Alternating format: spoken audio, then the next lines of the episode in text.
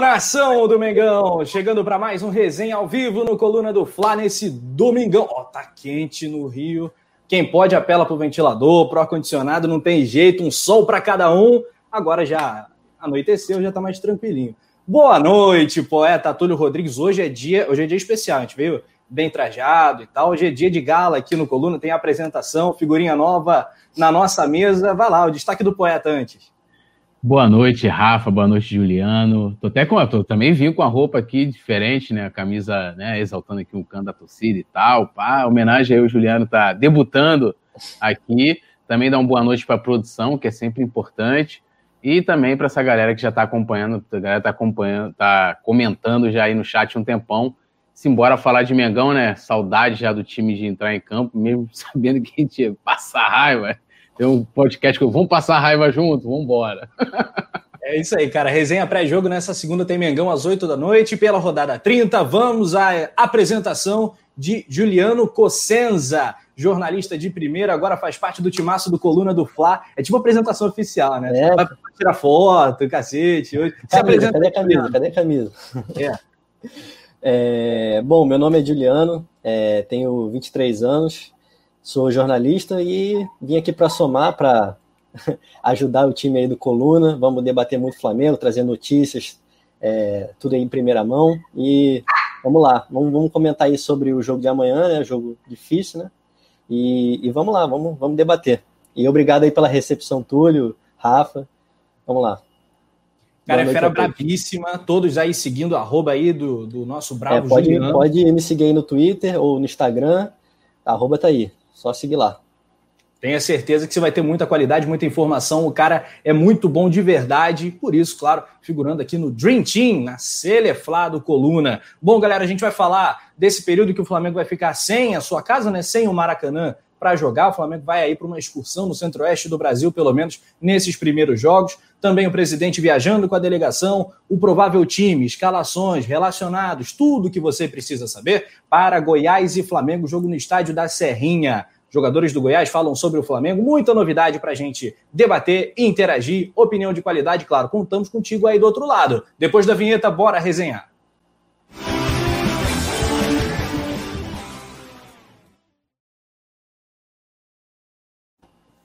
Muito bem, muito bem. A galera no chat chegando em peso também para o nosso papo. Temos aqui, ó, Lohana Pires mandando um super chat. Alô, Lohana! abraço para você. Bem-vindo, Juliano. Vamos achar um apelido para você, é, Juliano. Tá preparado aí para os apelidos, a pode, galera? Pode, pode mandar aí que a gente que a gente vê qual que gosta mais. Só não pode dar recibo, né? Porque eles sempre vão porque a gente menos gosta, né? É, exatamente. Apelido tem disso. Além da Lohana, tem o Urubu Rei, o Rafael Abner. Galera, vai mandando tua cidade também, comenta bastante, teu pitaco aí sobre a fase do Mengão, tá confiando na vitória, queremos te ouvir. Tem aqui Salvador na Bahia, ligado no Coluna. Alô, Urubu Rei! Mariana Araújo, genial comentarista do Timaço do Coluna também tá aqui. Salve, meninos, boa noite. O Flá deixou o título, deixou o título correr, escorrer entre os dedos, exatamente. Uma pena. Será? Tô achando que se vencer amanhã e a seguinte, dá para sonhar. Vão deixar a gente sonhar. O São Paulo, pelo menos, está deixando. O Pablo Deplay está aqui. Paula Matos, sensacional, tá na audiência também. Que audiência qualificada, Paulinha. Um beijo, hoje tá no chinelinho, hein? A partir de amanhã, depois de amanhã, ela já volta aqui a figurar na nossa bancada. E Eda Gomes, ou Leda Gomes, fiquei na dúvida agora. Bora, meu Mengão, mostra para nós que ainda dá. Juliano é nome de craque, só especialista nessa mesa, sabe muito. Gui Calvano, outra fera, é, bravíssima. Pô, o cara é sinistro. Ô, Túlio Rodrigues. Maracanã cedido a Comebol, final da Libertadores Paulista no Templo Sagrado do Flamengo. E aí, o que, que rolou? O Flamengo já negociou, aproveitou para dar aquela força para o seu patrocinador. Flamengo Palmeiras do dia 21 de janeiro vai ser no Mané Garrincha. E Amanhã, nessa segunda-feira, outro jogo ali, a alguns quilômetros de Brasília, capital federal, em Goiânia, no estádio da Serrinha, Goiás e Flamengo. Além desses jogos, na Arena da Baixada, no dia 24, contra o, Furacão, depois Grêmio e Flamengo na Arena e Esporte e Flamengo na Ilha. Cinco jogos longe do Maracanã. Nesse período sem público, o peso, a falta é um pouco menor, né? É, eu ia falar justamente isso. Acho que hoje, né, pelo fato de a gente não ter torcida por conta da pandemia, não faz tanta diferença, né? É claro que ali para os jogadores que já conhecem o gramado, que não é tão bom. O Flamengo, por incrível que pareça, né, num determinado momento do campeonato era o melhor visitante, era o time que, que jogava melhor né, fora. Pô, mais... agora o gramado tá até melhor, né? A gente viu aquele 5x1 contra o Corinthians, vários jogos é, fora. No Beira Rio também, né? Que, que a gente empatou aquela partida, apesar dos erros individuais do Isla e o Gustavo Henrique, se eu não me engano. É, mas eu acho que hoje não faz muita diferença, né? A questão toda é a logística, né? É, de você pô, viajar e, e, cansa mais o time e tal.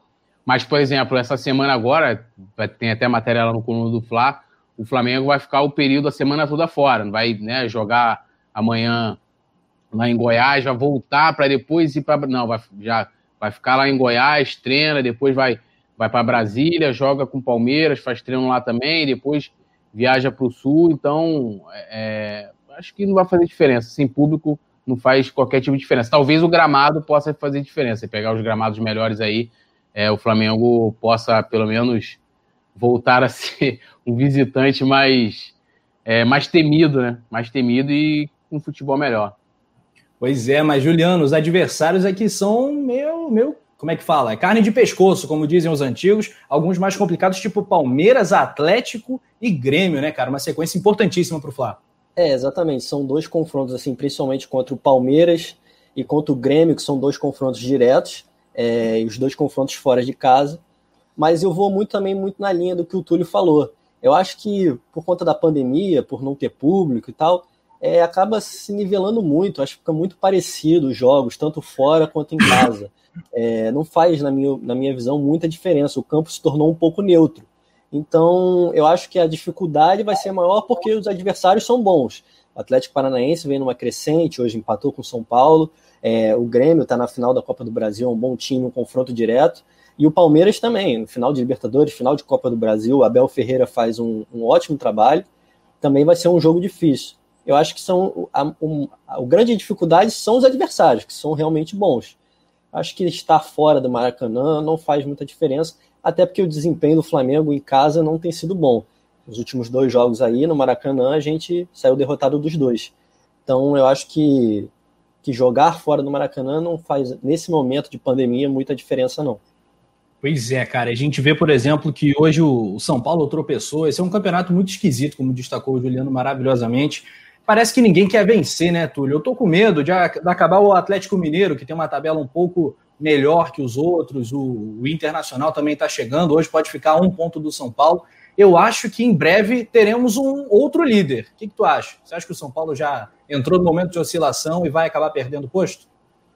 É, tá, o negócio tá ficando complicado para o São Paulo, né? Se o Flamengo tivesse, por exemplo, na, na pegada, é, daria ali já para até tá com, com, uma gordura né, na, na, liderança, se não tivesse tropeçado. É, né, Fortaleza, é, Fluminense, Ceará, só aí são nove pontos. E, e, o Flamengo conseguiu dois, né? Empatou com. Só não, conseguiu um. Só um. É, Fortaleza. Fortaleza. Então, assim, eu, cara, assim, é muito difícil é, você apontar hoje. Por exemplo, eu achava que quem iria brigar pelo título seriam três equipes: Flamengo, Atlético e São Paulo. E hoje qualquer um, tanto o Grêmio como o Inter, né, pode chegar. Até o Palmeiras tem chance hoje de, de brigar pelo título, por incrível que pareça né? E, e, essa é até minha preocupação é da gente figurar né, fora da, da zona da Libertadores, porque, é, por exemplo, o Fluminense né, é, conseguiu vencer é, e tomou goleada depois, mas eu não sei nem como é que tá a tabela do Fluminense, mas pode aí, se, se colocar duas, três vitórias, consegue já tá entre os quatro. Então, assim, é, é preocupante, né? Aí, aí a gente vai entrar naquela, que eu, aquela fase que eu não quero, de ter que torcer de repente para é, o Grêmio na final da Copa do Brasil, né? Aí Palmeiras, se tiver na nossa frente, que vai abrindo, vai virando G5, G6, né? É, e até o Santos, né? Se o Santos passar a gente também, de repente, for campeão da Libertadores, então tá tudo muito, muito em aberto, muito em aberto. E, e eu acho que passa muito por essa questão justamente de, do jogo sem público, né? Que como o Juliano falou muito bem, acaba não fazendo qualquer tipo de diferença. Você não não tem aquela atmosfera. O Flamengo, pô, por exemplo, o Flamengo vai jogar fora com o Atlético Paranaense. Não tem lá a torcida do Atlético Paranaense que faz um, uma enorme diferença é, é, na arquibancada, pressionando, né? Jogando contra. É, lá tem a grama sintética, né? Que é outro problema, né? De outra natureza. É, assim, o Flamengo tem lá o seu campo lá também de grama sintética, que dá para treinar, apesar de vai passar a semana fora, mas poderia ter feito, por exemplo, um trabalho até específico, a gente vai falar de treino mais, mais à frente. É, eu, eu não consigo ver tanto como, como o grande fator. Lógico que prejudica, como eu falei, tipo assim, o cara o, o, jogador do Flamengo jogando no Maracanã, ele tem os atalhos do campo, ele conhece, ele sabe como é que a bola rola, né? Tem toda essa facilidade.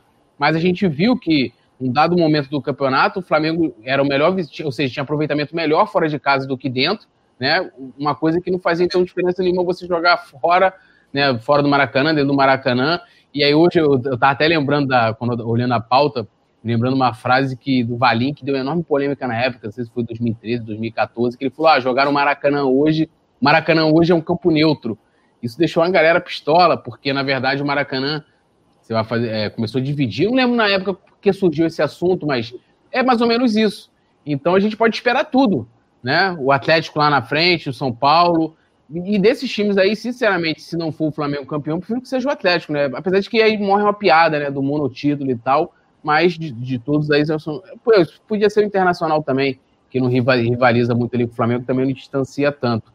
Mas assim, eu não consigo apostar, não. Assim, no Atlético e tal. É complicado. Eu acho que o São Paulo, o negócio tá ficando bravo para eles. É. Quem seria o menos pior para você, Juliano? É, rapaz, tenho, tenho minhas dúvidas aí, cara. Eu acho que o, o Abelão cheio de paixão, eu acho que é o que, que, que seria o melhor campeão para mim. Assim, o Internacional tá há muito tempo na fila também. Eu, eu, assim, eu não tenho nada contra a pessoa da Bel, acho que ele é uma, uma ótima pessoa, assim, não deu certo no Flamengo, isso é um fato, não foi bem, mas eu acho que, até para encerrar a carreira, vamos dizer assim, eu acho que seria legal um título, caso não, o Flamengo não possa... já deveria pegar e colocar aí, Juliano Consenso, eu gosto do Abel, só, só isso, é. aspas aí. Abelzete, é o primeiro é, Abelzete. Já temos aí, ó, galera. Já tá vendo, né? Abelzete aí, ó. O trabalho do Abel no Flamengo foi muito ruim, mas, mas pô, o Abel tem uma história de vida muito bonita, assim, tem uma história no futebol, e eu acho que se no caso o Flamengo não, não venha a ser campeão, eu acho que estaria em boas mãos, assim, se o Inter conseguisse vencer. Agora, eu acho que eu tenho duas preocupações. aí, ó, fake news aí. É triste, é triste. Mas eu tenho, tenho duas, duas, duas preocupações. Eu acho que o campeonato, assim como disse tudo, está muito embolado nesse momento. É, é um campeonato, acho que está nivelado por baixo, assim, parece que ninguém quer ser campeão. E tem dois blocos, assim, muito importantes. O bloco do título, que eu acho que o Flamengo cada vez mais vai se distanciando. E nesse momento eu vejo São Paulo, mesmo com a queda, porque já tem uma gordura. O Atlético Mineiro, porque tem uma tabela também até mais fácil e o Internacional, que vem no melhor momento, com mais vitórias seguidas, são os três principais concorrentes ao título é, nesse momento. Para mim, são os três principais candidatos. E atrás, a galera também vem crescendo. E o Flamengo parece que é o time que está no pior momento dentre todos que estão ali. Eu acho que do Corinthians para cima, o Flamengo tem que se preocupar, porque o Corinthians vem num bom momento, o trabalho do Wagner Mancini é muito bom, Vale ressaltar que o Wagner Mancini também fez um bom trabalho no Atlético Goianiense mantém o bom trabalho no Corinthians, conseguindo evoluir o time. O Santos fez um ótimo jogo hoje contra o Botafogo, que tudo bem, não é um adversário é, muito forte, é um adversário que está na última colocação, mas o Santos está na final da Libertadores, não é à toa. Também é um time que está na crescente. Palmeiras também vem numa crescente no campeonato. E o Flamengo é o time desses que estão ali no bolo talvez junto com o Fluminense também, que teve a troca do Odaí e não se achou muito depois, apesar desses últimos três jogos ter conseguido duas vitórias, uma delas inclusive contra o próprio Flamengo. Eu acho que o Flamengo e o Fluminense são os times que estão na pior fase de, desses que estão no bolo. Então eu acho que o Flamengo precisa retomar logo a boa fase para não chegar no final do campeonato e estar preocupado não com título, não, com vaga em Libertadores, que é algo que quando começou a temporada a gente nem discutia. Era Flamengo e Libertadores era casamento certo. Mas nessa altura da temporada, eu acho que o Flamengo primeiro tem que focar em ficar no G4 do que pensar ah, quantos pontos estamos do São Paulo. O momento do Flamengo é ruim, os jogos não estão sendo bons, o Flamengo não vem numa boa sequência. Então eu acho que o foco primeiro, vamos nos consolidar no G4, e se o São Paulo continuar tropeçando, os outros times tropeçarem também, aí lá para o final começar a olhar para o título. Nesse momento do campeonato que o Flamengo vive, é, com essa dificuldade da tabela, que tem Grêmio, Palmeiras e Atlético Paranaense, é, que estão em momentos melhores, o Flamengo tem que se preocupar em ir para a Libertadores diretamente. Porque a pré-Libertadores começa logo depois do fim do Campeonato Brasileiro. E aí, vai, vai começar com o Sene, o Ceni vai sair. É, primeira e segunda semana de março, os, os primeiros jogos da, da pré-Libertadores. Exatamente. Então, para o planejamento de, da próxima temporada ser o melhor possível, o melhor cenário possível, o Flamengo tem que estar na fase de grupos da Libertadores. Se não tiver, é uma situação preocupante. E nesse momento, o Flamengo não joga um futebol para se manter entre os quatro. Essa Muito é, bem. É o que eu acho. Perfeito. eu posso só, só, só, só, um comentário aqui do, do chat rapidinho. João Lessa, não sei quantos anos o João Lessa tem, mas ele fez um comentário interessante. Falou: esse é o pior Flamengo da história, na minha opinião. João, João. Você não. Você não viu Josafá, Marcelo Moscatelli. Pô, rapaz, eu vou falar uns dos anos 2000, que teve outros também ruins aí, nos anos 90, mas o Flamengo de 2002, irmão, Lula Pereira, tem um Flamengo de 2005 que, cara, assim. É, é, do César Leal. Que, é, eu não sei como que o Flamengo não caiu. O Flamengo do, do, do Valdemar, é, é, o cão técnico do Flamengo. Mano, então, tipo, João, João. João, João qualquer dia a gente vai contar para você a história de um lateral direito chamado China. É, como ele foi descoberto. Se eu fosse João, ia agora, procurava uma madeira, batia três vezes e falava assim: retiro o que eu disse. Você não, mano, você não tem noção. Esse time de hoje na minha, por exemplo, na minha avaliação de 2019, que eu vi, né? Eu não vi o time de 80. Foi o melhor que eu vi jogar. E a base daquele time do melhor Flamengo que eu vi jogar está nessa equipe atual, né? Então, assim, João. 2019 ou 87, Túlio, na tua avaliação? Você viu bem 87, não viu? Não, 87 não. eu tinha eu tinha três anos, pô. Ah, então, então eu dei mais idade para você. Eu fui traíra contigo que eu te dei, mais é. idade para você agora. Pô, tá me colocando muito velho. 87 é. tinha três aninhos só, não vi. Que era mó timaço também, né? Era o timaço, é a base da seleção de 94, né? Do Tetra. Nada mais, nada menos que isso. O timaço. É isso aí. Leandro na zagazinho, Renato Gaúcho, Bebeto, enfim, seleção, né? Os dois laterais Renato novinhos Gaúcho. também. Isso, Renato, pô. Jorginho, Leonardo. É isso. Mas em cima disso que o Juliano falou, a fase é tenebrosa. E você, a gente estava falando sobre mando de campo, né? Maracanã não teve um efeito tão bom para o Flamengo esse ano. O Flamengo, se fosse o campeonato de mandantes, né? Só a campanha dentro de casa, o Flamengo seria o nono colocado atrás de times como o Bragantino. Esse é um número muito, é um dado muito eloquente, né? Fala muito o que foi o Maracanã, o que foi a, a falta de, de tato e trato e zelo com o gramado do Maracanã durante a temporada também, acabou atrapalhando. Mas não é só o gramado, não, é o time. Antes de tudo, o time. O Antônio Silva tá falando, tem o bronca do Abel por outros tempos mesmo e tal. O Maracanaço de 2004 é aquela Copa do Brasil tenebrosa. André.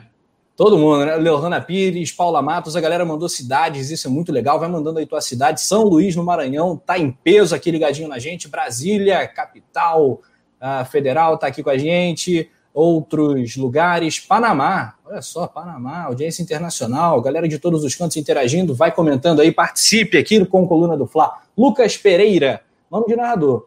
Flamengo de 2002 a 2005 era depressão. 2014, Mano, 2005, era pedreira. Companhia era pesadelo. Nossa. Não, de 2002 a 2005, mano, era, era punk. Era um negócio que eu, eu não sei como é que o Flamengo. O Flamengo nunca mais vai ser rebaixado depois de ter caído em 2002, 2003, 2004, 2000. O Flamengo não vai ser mais rebaixado. Porque assim, mano, o gol do, do Obina em 2005, assim, mano, aquele gol ali é como se fosse um título, na moral. É um dos gols mais importantes da história do Flamengo, com certeza. Porque, mano, esse cara, aquela época ali, era, imagina se tivesse resenha naquela época, ia ser só a gente aqui, mano, tivesse transmissão, ia ser só a gente xingando, Rafa levantando, eu também. Sessão Pô, de terapia, né? Ia ser porque... Terapia, terapia. Era tenebroso, era tenebroso. tenebroso. Minhas, primeiras, minhas primeiras memórias, assim, de torcedores, 2004, 2005. São, eram times muito ruins, assim, muito ruins mesmo. 2005, principalmente. Pô, 2005, mano, 2005 era, era sinistro, era sinistro, assim, o time. Era, era bizarro. E teve acontecimentos bizarros do Márcio Braga falando quem que é o Tevez? Não é. falar. Nossa! Esse Tevez, não conheço, nunca ouvi falar. O cara, o Tevez foi lá, arrebentou com o jogo. É, cara, assim, a galera. É, é, assim, eu, eu, até o James Del Boy tá lembrando do Flamengo dos anos 70. Mas nos anos 70, a gente começou, foi 72, o Zico começou a, a subir, né? ia jogar já no profissional do Flamengo, a gente começou a morder um carioca, que era super importante na época, né? Tipo, carioca nessa época era equivalente a você ganhar um brasileiro, né? E a gente mordeu e tal, mas, porra, é, ali, início dos anos 2000 foi, foi muito punk. Dá, dá até para comparar, acho que é pior do que depois, meados dos anos 90, né? Que a gente ainda ganhou o Brasileiro de, de 92. Punk demais. Pois é, cara. É brabo mesmo. Aqui a galera comentando, mandando cidade, Formosa, em Goiás, Acre, ligado no Coluna, Niterói, Rio de Janeiro. Bacana demais, hein, rapaziada? Divinópolis, em Minas, está presente aqui também. O João Gabriel virou fanático em 2019. Beleza. O Janiel Vieira, e hoje os torcedores modinhas querem fazer protestos na parte de cima da tabela. Campeão, atual campeão de tudo. Uh, Felipe Marcelo. Isso aí, isso aí, não tem problema. Eu fazia protesto com o time campeão do mundo, rapaz. Então, assim, cobrando Adílio, cobrando Zico. Então, assim, isso é tranquilo. É. O, é, o que não dá é para depredar carro, né? O, o, teu, é. o Gabigol falou na coletiva que teve carro amassado e tá complicado. Aí já é demais, né? Aí já é demais. O Felipe Marcelo, tomara que amanhã o Gabigol faça gol e não leve amarelo. Pois é, a gente repercutiu a coletiva do Gabigol, não sei se vocês acompanharam. Eu, não, eu achei uma coletiva ok, não tem muito o que falar, né? Tem que ganhar, como ele próprio disse, o importante é voltar a vencer e tal. Mas eu não entendi aquelas risadinhas e tal, ele rindo a cada pergunta, um negócio meio esquisito. O que, vocês acharam? Pode começar, Juliano. Cara, é, é mais o comportamento do Gabigol mesmo, assim, ele sempre teve esse estilo, assim, se você pegar as entrevistas dele mesmo, é, 2019, pós-jogos e tal, ele sempre foi um pouco mais debochado. Eu acho que, assim, quando o momento é ruim, a gente começa a procurar pelo em ovo, começa a procurar, putz, ele tá debochado, não sei o quê. Se o time tivesse ganhando e ele tivesse o mesmo comportamento, eu acho que isso não seria repercutido. Ele foi bastante criticado é. por causa dessa, dessa coletiva. Eu acho que os problemas são outros. Não, o problema não é a forma com que o Gabigol tá falando na coletiva, não. Acho que isso aí é mero detalhe e é aquilo. Quando a fase está ruim, até a chuteira do jogador incomoda. É, eu sou fã do Gabigol jogador, né? Eu, eu, sinceramente fiquei um pouco incomodado, acho que toda a torcida do Flamengo ficou. Mas enfim, é, eu concordo quando ele diz que não tem a resposta dentro de campo é vencendo, né, Túlio? Fala aí. É, não, assim, eu, eu, na verdade, não vi nada demais na coletiva também. Eu, a impressão que ele me passou é que ele não queria estar ali, sabe qual é? Tipo, não tava muito afim de estar ali, tipo, ele Pode tava meio que. Porque, porra, também o nível das perguntas, né, cara, assim, são é, perguntas muito superficiais, geralmente. E lógico que a, o tempo também, ali você não está no ao vivo, então o repórter tem que mandar a pergunta antes, aí ele não sabe se o outro colega de repente mandou uma pergunta parecida. É, é a coletiva do Bruno Henrique teve um monte de perguntas assim que eram até parecidas e tal. Mas ele estava ali, tipo, aquele jeito do Gabigol de ser. Eu acho que ele não estava muito afim de estar tá, e, e, muita gente criticou. Ele, algumas coisas eu concordo com o que ele colocou ali. Acho que ele foi até melhor do que, por exemplo, na, na, em algumas respostas, do que o Bruno Henrique naquela outra coletiva. É, de reconhecer que as coisas não estão funcionando e tal, de né, há uma cobrança interna deles, que eu acho que tem, os caras são competidores, né? Os caras são. Imagina você tá ali desde a base, por mais que o, o Bruno Henrique veio da pelada já muito tarde e tal, os caras estão a pressão de vencer e, e querendo vencer o tempo inteiro. Por isso que quando tem essa coisa de ah, os caras estão com vontade, estão fazendo corpo mole, eu não levo muito em conta isso, porque é, é, é, os caras são acostumados a serem competitivos, e, e, o Gabigol é muito competitivo, né? A gente vê a sede dele de, de vencer é muito grande, né? E, e, ele representa muito também a torcida do Flamengo. E ali ele estava meio que, sei lá, parecia que não estava querendo estar ali, né? Eu acho que não. Assim, é, eu acho que talvez exageraram muito na polêmica, mas também foi desnecessário da parte dele, mas é, não é, como o Juliano colocou muito bem, não é nada assim, tipo, ah, ó, o time tá mal porque o Gabigol tá, tá debochando a coletiva, né, e tal. É, e só para reforçar o que o Túlio falou, é, até tá no Coluna, que, que, foi um levantamento que eu fiz, inclusive, é, mais um motivo pro, pro capitão da equipe ir para a coletiva falar. Porque o Everton Ribeiro não dá uma coletiva desde o dia 10 de junho junho do ano passado. O futebol nem tinha voltado. Foi a primeira coletiva depois que o Flamengo retornou aos treinamentos. O capitão do time não fala. Eu acho que assim, o Bruno Henrique não é conhecido por boas entrevistas, vamos dizer assim, por entrevistas que ele é, dá boas respostas, fala muito bem e tal. Ele não é um, um líder de palavra, nunca foi. Então, se o capitão do time não aparece, eu não, eu não entendo para que, que ele vai continuar com a, com a tarde de capitão. Ele não, não dá entrevista. Não tem sido uma referência técnica nos jogos, que é outro tipo de liderança, a liderança técnica. Não tem sido liderança técnica. Não tem sido liderança no vestiário, porque o Gabigol mesmo durante a coletiva citou os líderes de vestiário e o Everton Ribeiro não foi citado. E não é um líder para dar cara a tapa, eu não consigo entender por qual motivo Everton Ribeiro continua como capitão da equipe. Para mim não faz o menor sentido. É, não, e até para complementar isso aí rapidinho, Rafa, é, isso é um dado interessante, né? Porque eu sempre falei aqui, quando a gente levantou essa questão, é, ou em algum pós-jogo, do, do, da personalidade do Everton, né? De não falar, de não reclamar, e eu sempre falei, pô, ele, ele no vestiário talvez deve ter uma enorme voz ali dentro, deve exercer uma, uma liderança grande. E o Gabigol fala o contrário, né? E aí eu não entendo como que ele, que ele é o capitão.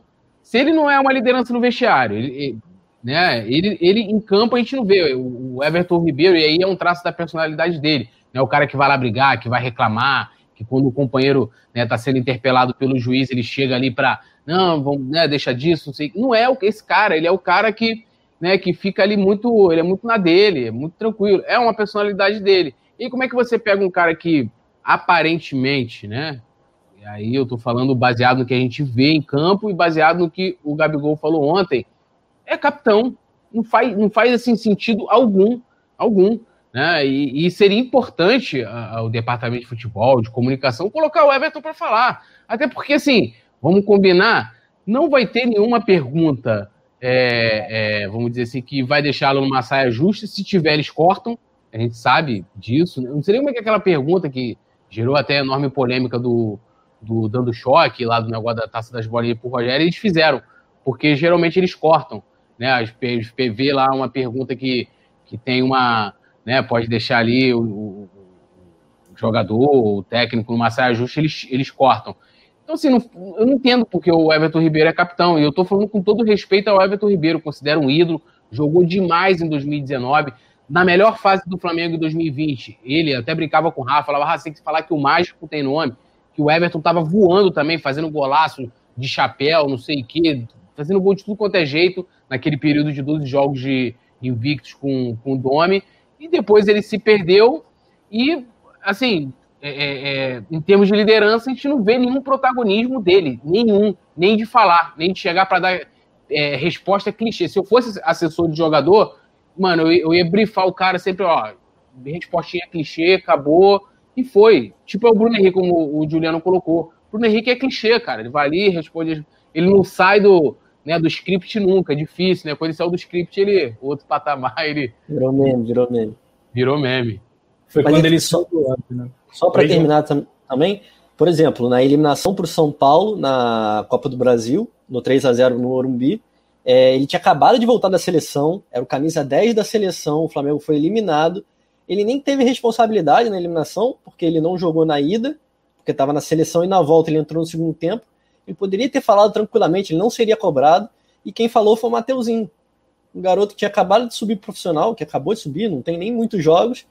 E ele não, e o Everton Ribeiro passou direto, não falou. É uma coisa que não dá para entender. Ele, naquela ocasião, ele, naquela ocasião, ele de fato se recusou a falar, passou direto. O único que aceitou falar foi o Mateuzinho. O que custa dar uma, uma resposta ao torcedor? Eu sei que quando o jogador é eliminado, quando o time é eliminado, o jogador sai revoltado, sai com raiva, mas o torcedor também está com raiva, o torcedor também quer uma resposta, também quer um posicionamento. E o capitão do time, eu acho que tem a obrigação de fazer. Porque se ele não faz, quem que vai fazer? O Mateuzinho? É, é ele que vai falar? E, e, até tem um comentário aqui do Alex que ele fala né, que o Everton é líder técnico, que a gente até tá, tá também é, sublinhando de que ele também não tem sido líder técnico, porque está jogando muito abaixo, que somente isso. Ele fala, vários, vários clubes colocam a faixa nesses jogadores, mas eu não faria isso. Exemplo, o Messi. A gente pega o Zico, o Zico era, o capitão daquele, daqui, daquela, né, de toda aquela geração de 80, mas o Zico no, no vestiário no campo também. Você pegar, tem vários jogos completos daquela época aí no YouTube. até tem uma fase que o Júnior o Júnior conta, né, né, que o Zico, o Zico, fala, o Zico fala que o maior adversário para ele era o Botafogo, porque como ele era torcedor naquela época dos anos 60, que o Botafogo de Manga, Garrincha, né? Os caras até falavam que já pediu o bicho antes que o Botafogo ganhava, então ele tinha um, uma sede muito grande do Botafogo e ele viu em 72 o 6 a 0 né? O Jairzinho, o caramba arrebentando. Então teve um jogo que ele entrou no vestiário e o Júnior conta, ó, chegava lá o Galo quando botava veia para fora, o, Zico, meu irmão, é hoje, temos que ganhar, meter seis nos caras e o caralho. Então assim, mesmo o Zico sendo, sendo aí esse líder técnico dentro de campo, que ele era, e, e os próprios jogadores falam isso, né? Quando tava ruim, dar a bola no Galo, o Zico também era um líder, não, né, de, de, de voz também, de vestiário, no campo, e eu acho que o líder tem que ter esse, esse espírito. Não precisa necessariamente ser um líder técnico, não precisa ser o melhor jogador, mas ele tem que exercer essa liderança, ou em campo ali, o cara que grita, que vai, que vai reclamar com a arbitragem e tal, ou exercer essa influência no vestiário. Muito bem, não temos esse cara no elenco atual. Isabel Pinto comenta: na minha opinião, capitão deveria ser o Rodrigo Caio. É, a Cláudia Maria pergunta: ah, será que o Gabigol? Por que não o Gabigol? Não sei se tem esse perfil. O Gabigol meio esquentadinho demais. Ele, é, ele exerce outro tipo de liderança, inclusive ele até falou nessa coletiva que ele é o cara que vai lá conversar com a arbitragem, ele é o cara que é, tem esse sangue quente dentro de campo e tal. Não sei se combina muito, mas beleza, está registrado aqui teu comentário também. É, e nessa época, né, Túlio, se tem um elogio, você vai me, me confirmar isso. Tem um elogio que eu faço ao Domi, foi que no período em que ele foi o técnico do Flamengo, naquele recorte invicto que o Flamengo obteve no primeiro turno, foi a melhor versão de Everton Ribeiro e Rascaeta, por exemplo, que eu vi no Sim. Flamengo. O corredor Sim. direito do Flamengo o Everton Ribeiro Isla era um negócio absurdo, absurdo. E, e o Ever, aquele Everton Ribeiro parece que apagou, não, não existe não, mais. isso também se deve muito à maneira de jogar, aquilo que a gente estava até debatendo alguns desenhos atrás. Hoje a gente, a gente vê o, o time do Rogério taticamente, e, e, ele, o Rogério até falou isso na coletiva pós-jogo contra o Fluminense, se não me engano, ou se lembro contra o Ceará, acho que foi contra o Fluminense, em que ele fala que ele gosta tanto do Arrascaeta jogando na ponta como o Everton Ribeiro. Sendo que o Everton Ribeiro ele nunca jogou de ponta em si. Ele tá ali, ele corta por dentro, que é as melhores jogadas do Everton. E hoje a gente não vê, né? Nem mesmo o Arrascaeta. O Arrascaeta sempre transitou ali, é, fazendo aquela triangulação, Felipe Luiz, ele e, e, e, Bruno Henrique. A gente viu isso na final, inclusive, da, da, da, Libertadores, né? Que ele foi o homem que entrou, né, dando o passe, e a gente não vê por quê? Porque os caras estão presos nos corredores, né? Não, não, não tem mais a liberdade, e o Domi dava essa liberdade. E aí cai por terra a maneira como se explicavam, não estou querendo aqui defender o Domi, mas a, a questão do, do, da estratégia do jogo posicional, como se o jogador ficasse parado. Ah, o jogo posicional, então o Everton Ribeiro está na direita, ele fica parado na direita. Não, não é isso. É que quando o, o Gerson pegava a bola ali pela, pela, pelo meio do campo, ele sabia onde ia estar o Everton né, na hora de partir para poder tocar uma bola ou o, o Arrascaeta do outro lado. É isso. É, eu acho, eu acho que assim, eu acho que o problema do, do Everton Ribeiro e do Isla nesse momento, assim, eu acho que é de ordem tática. Eu acho que, assim, o desempenho deles caíram nos últimos jogos, tanto do Everton Ribeiro quanto do Isla. O Isla até achei que foi bem contra o Ceará, é, defensivamente salvou umas duas bolas, ofensivamente ele apareceu mais, mas o que eu acho que está acontecendo é que eles estão ficando muito isolados. É, eu acho que falta um jogador para tabelar ali pelo lado direito, como Também. acontece do lado esquerdo. Do lado esquerdo tem a Rascaeta, Bruno Henrique e Felipe Luiz sempre, a maioria das jogadas do Flamengo saem por aquele lado. No, no, lado direito, é, o Flamengo não, não, tem, não tem tido triangulações, porque só tem o Everton Ribeiro e o Isla. Então, eles geralmente estão é, inferioridade numérica é, quando estão atacando. Geralmente tem mais zagueiros e volantes defendendo do que eles para fazer tabelas e conseguirem jogar. Então, eles ficam muito menos espaços. Então, eu acho que esse é um problema que o Rogério tem que consertar. Tem que colocar mais jogadores perto daquele, daquele lado para que eles possam crescer de rendimento, para que o Isla consiga ir com mais facilidade na linha de fundo, é, para que o Everton consiga cortar para o meio para abrir espaço.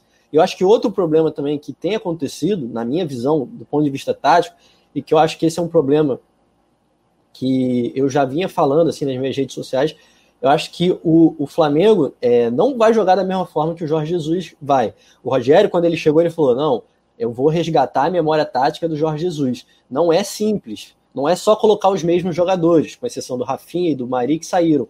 Não é simples. O sistema do Jorge Jesus ele tinha uma especificidade muito, muito complexa. O Flamengo marcava muito alto, muito alto. Era uma pressão muito forte quando perdia a bola. Hoje em dia o Flamengo não tem essa pressão tão forte quando recupera a bola. E isso acaba gerando espaço. Pressão, pressão pós-perda. Né? Pós Esse é o maior problema do Flamengo pós-Jesus. O Flamengo nunca mais conseguiu fazer isso. com Arão e Gerson de volante só, não consegue marcar com esse sistema. Não consegue, porque o Gerson não tem uma recomposição rápida. Ele não vai conseguir cobrir o Felipe Luiz, que para mim está sendo mal utilizado, está recebendo muitas críticas nos últimos jogos, porque está deixando muito espaço. Mas o Felipe Luiz está indo ao fundo quase que o jogo inteiro. Ele nunca foi esse lateral de ir ao fundo toda hora. Ele sempre foi o lateral da construção por dentro. Com o Jorge Jesus, ele era o lateral da construção por dentro. Quantas vezes o Felipe Luiz, hoje a gente vê o Felipe Luiz indo no fundo e cruzando bola na área aleatória, de maneira aleatória. O Flamengo com o Rogério Senna cresceu muito o número de cruzamentos para a área. E geralmente é com o Felipe Luiz indo no fundo. Só que ele não tem mais esse pique para ir e voltar.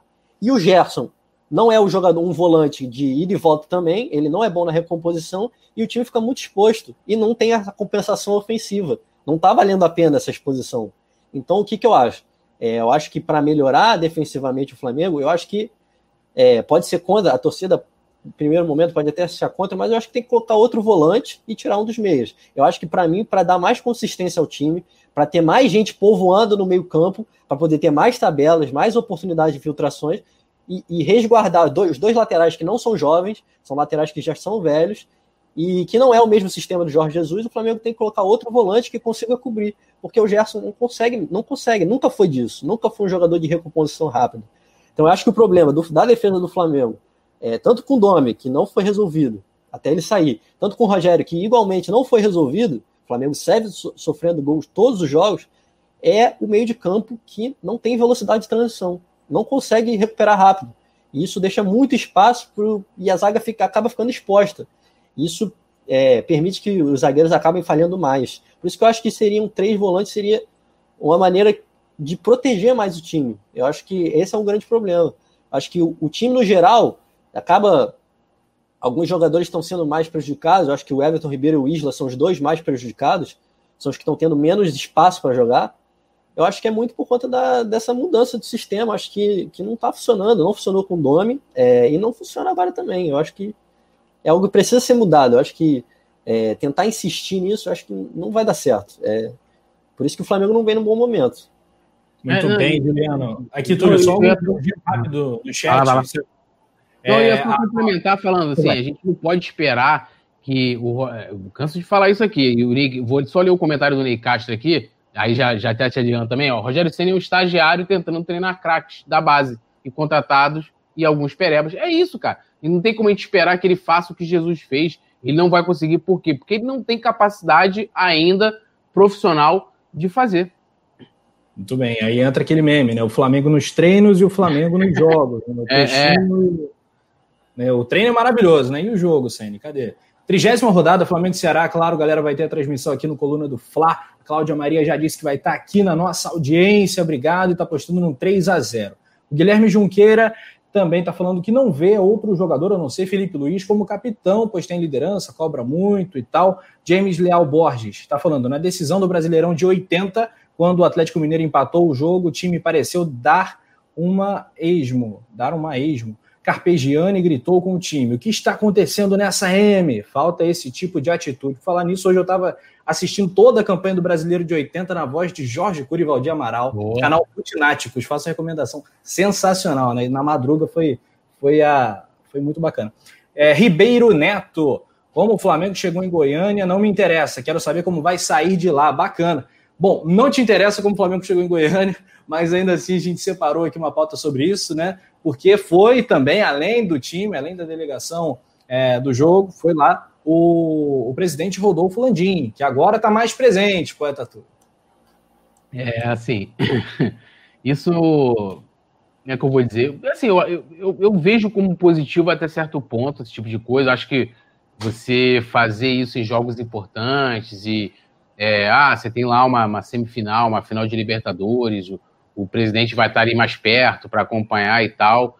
Agora, ele está ali porque o momento é ruim entendeu? E aí me parece que ele está querendo recuperar um tempo perdido, igual quando ele foi pernoitar no, no CT, é, para ah, eu preciso, eu preciso de, de ir lá é, tá junto para poder ver e, e, as coisas que ele identificou na minha avaliação tem vários pontos é, é, negativos, né? Excesso de funcionários, aquela coisa toda do departamento médico, alguns foram remanejados, mas ele, ele sempre se colocou que seria contrário a fazer isso, diferente do Bandeira, que se envolveu no futebol, virou vice-presidente de futebol interinamente durante bastante tempo. Isso foi muito criticado, inclusive, é, pelo próprio Landim, que ele falou: eu quero ser o cara que coordena, mas eu não quero ficar indo no, no Urubu, né, é, todo dia, acompanhando o treino, essa coisa toda. E ele meio que agora, quando ele está num momento mais agudo, vamos dizer assim, é, de forma negativa, né, que o elenco não está conseguindo entregar, em que há uma cobrança gigantesca, ele quer se colocar mais próximo. Eu não sei te dizer até que ponto isso seria positivo. Eu acho que, na verdade, isso só descredencia os subordinados dele.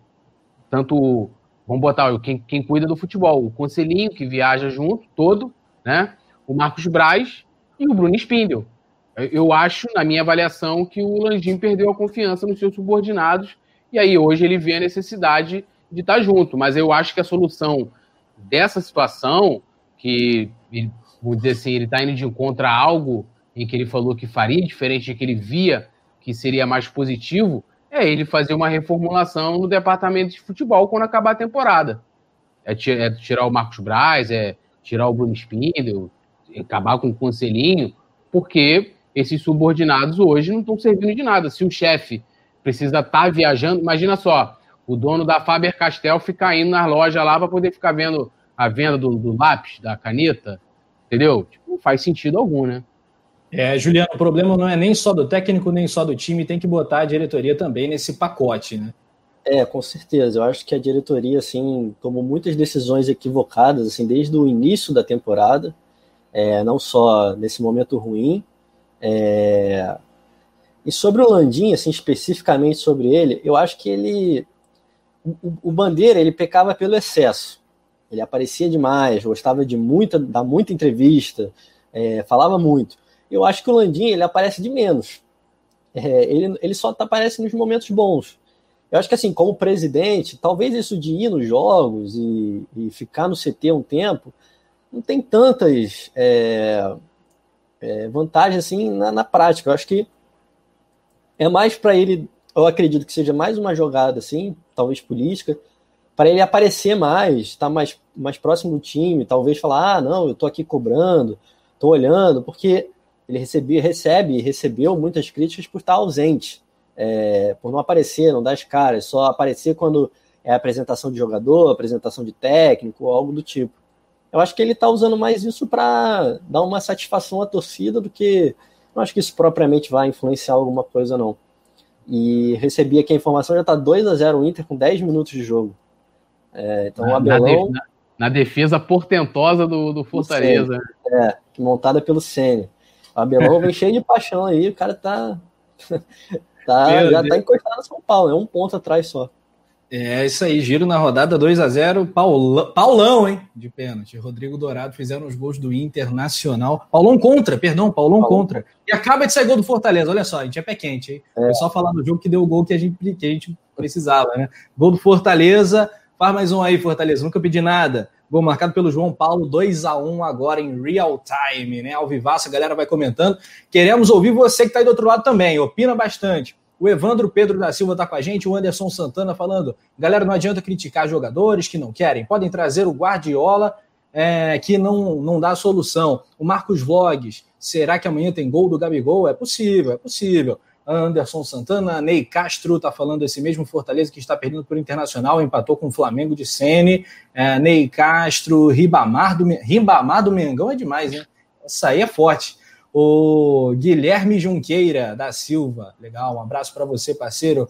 Alexandre Petrone. Ceni tem sua parcela de culpa, mas os jogadores têm muito mais. Produção, já já a gente vai botar as escalações. Temos aí os relacionados do Flamengo aí nessa viagem ao centro-oeste do Brasil. Se a gente tiver, vamos que vamos. Olha só: Bruno Henrique, César, Arrasca, Diego, Diego Alves, Everton Ribeiro, Felipe Luiz, Gabi, Gabriel Batista, Gerson, Gustavo Henrique, Hugo Isla, João Gomes, João Lucas, Léo Pereira, Tuller, Mateuzinho, Michael, Natan, Pedro, Pepe, Rodrigo Caio, Renê, Rodrigo Muniz, Vitinho e Arão.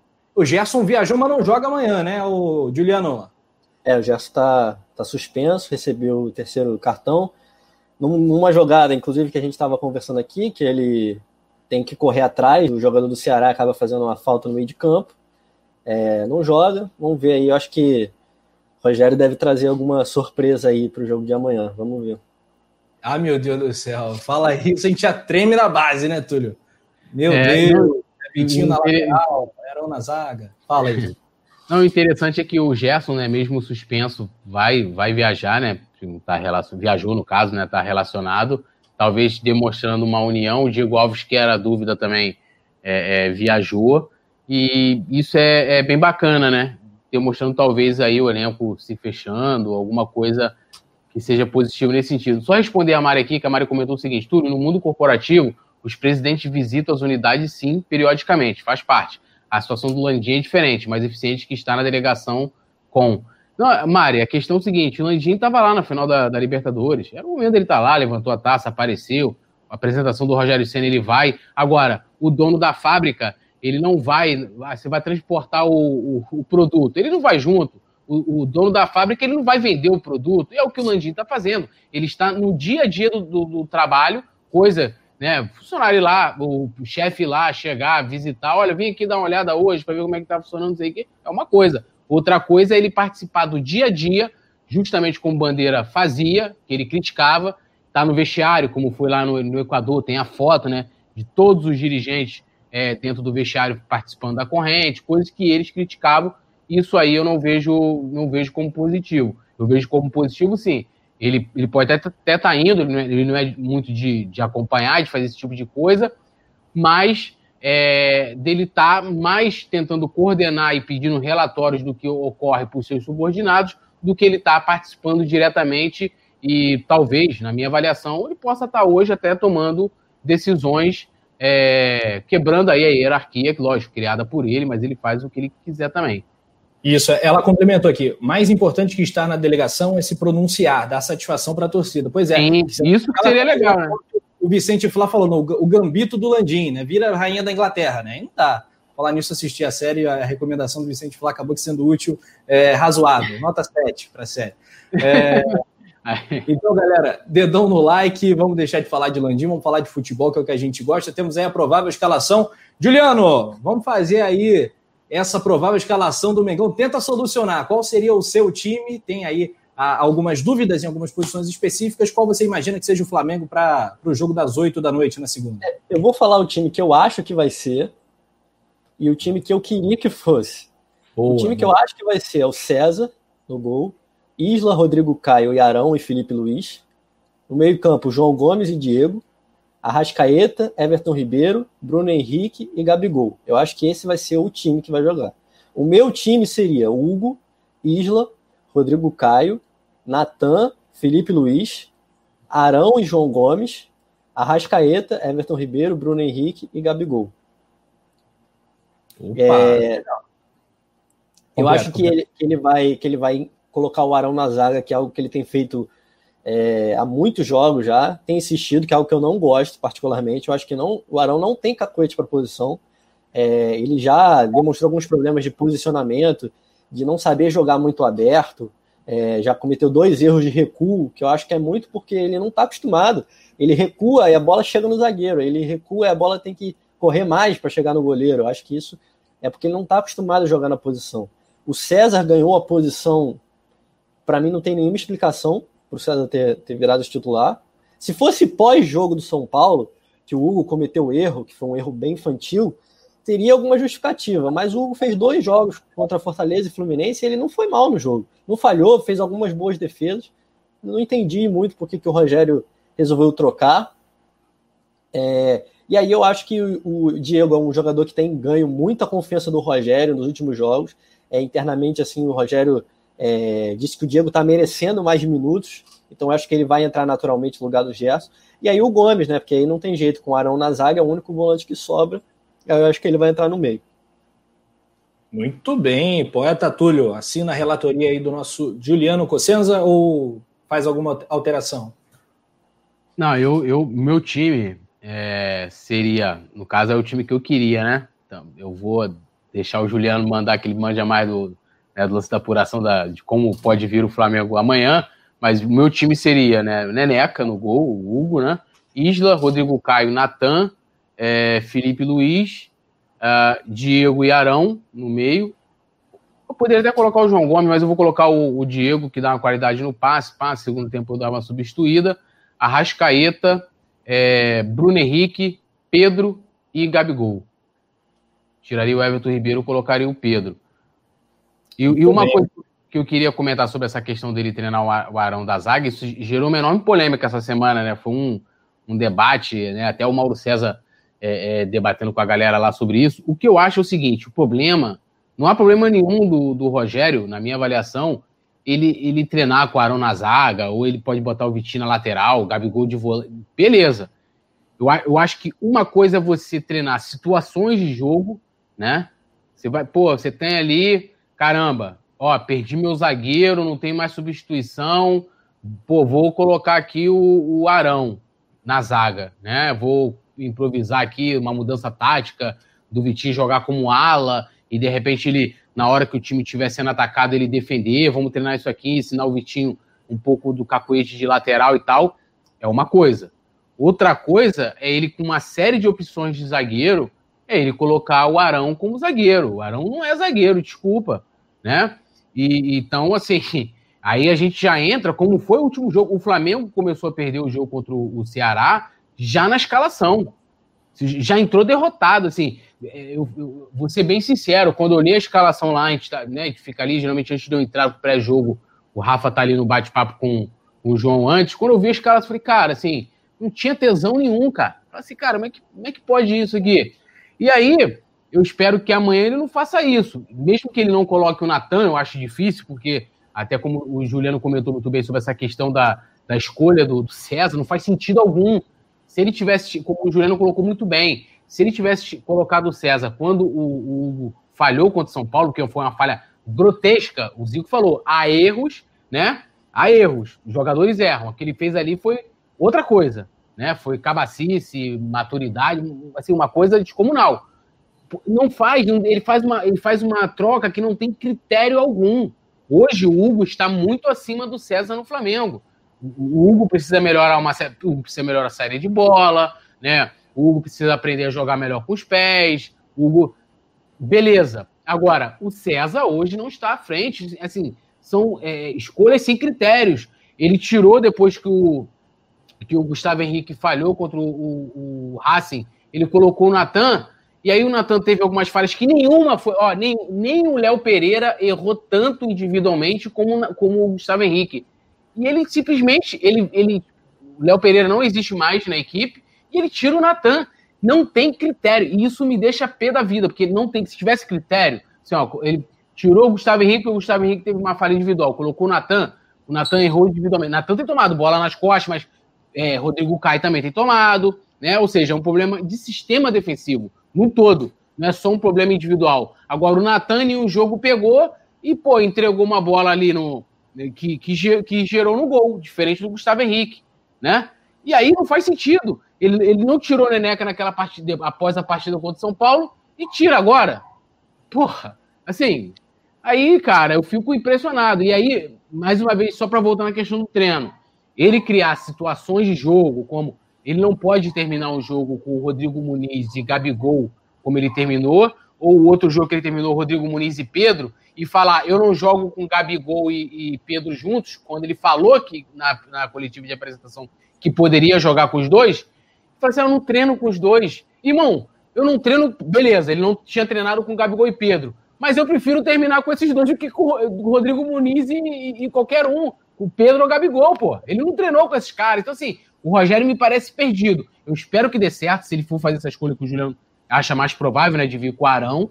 Vou, espero que dê certo, mas assim, a probabilidade da cagada é gigantesca. Uma coisa é o Arão já no clima do jogo, já no afã da partida, com sangue quente. Arão, vá pra zaga. Que eu já acho errado você tendo opções especialistas para posição. Outra coisa é você colocar o Arão desde o início da partida, e aí, mais uma boa observação do Juliano, dele pegar, recuar uma bola errada, fazer uma saída de bola errada, né? Mas vamos, vamos esperar, né? É, então, é, queria fazer alguns comentários também no que o Túlio falou é, coisas que também eu apurei e coisas que, de da minha opinião. É, uma apuração que eu fiz, assim, que eu tenho aqui, o Léo Pereira, é, especificamente o caso dele, ele foi para o fim da fila por uma questão psicológica. É. porque o Léo Pereira é, é, aquilo que você brincou até, ah, no treino e tal, treino é uma coisa, jogo é outra. Mas o Léo Pereira, na avaliação da comissão técnica, na partida contra o Racing, ele sentiu muito a parte mental na, na partida. Ele não, não conseguiu jogar, ele travou, porque ele vinha treinando bem, vinha fazendo bons treinamentos. E no jogo ele foi um, ele teve uma partida horrível, ele foi muito mal no jogo. E a apuração que eu tenho é que o Léo Pereira ele perdeu espaço, ele foi para o fim da fila por uma questão psicológica, porque ele não consegue exercer dentro de campo o que ele treina. Esse é o primeiro ponto. O segundo ponto é que eu acho que assim, se o Rogério optar pelo Arão na zaga, e é o que tudo indica, isso vai acontecer, o Arão deve ser o titular na zaga, ele está descartando os outros zagueiros do plantel. Assim, é, para mim seria pá de cal na parte psicológica dos outros jogadores. Natan, Gustavo Henrique, Léo Pereira, Túlio, não vamos discutir também aqui quem merece ser titular e tal. Eu estou falando da parte psicológica. Quando você opta por um volante que é bom volante, que vem feito fazendo bons jogos, com ótimos passes, lançamentos. O, o, no jogo contra o, o Fluminense, é, a jogada do, do, gol do Flamengo começa numa virada de bola do Arão. É, ele dá um ótimo passe para o Arrascaeta no lance que, que o Arrascaeta perde o gol. Então o Arão tem feito ótimos jogos como volante. Quando você tira o cara que vem fazendo bons jogos para suprir uma deficiência da zaga, uma teórica deficiência, você bota uma pá de cal nos zagueiros que eles se sentem completamente inúteis. Pô, se o cara tá tirando um cara ali da posição dele, que ele vem fazendo bons jogos, para jogar na minha, o que, que, que, que o, o Natan tá pensando? O que, que o Léo Pereira tá pensando? O que, que o Gustavo Henrique tá pensando? E a parte psicológica é muito importante no jogo de futebol. Então, eu acho que eles já estão sem confiança, os zagueiros, porque eles não têm uma sequência. O Natan jogou 3, 4 jogos, saiu. Gustavo Henrique joga 2, 3, 4 jogos, sai também. Léo Pereira, a mesma coisa. Ele já não tem uma sequência.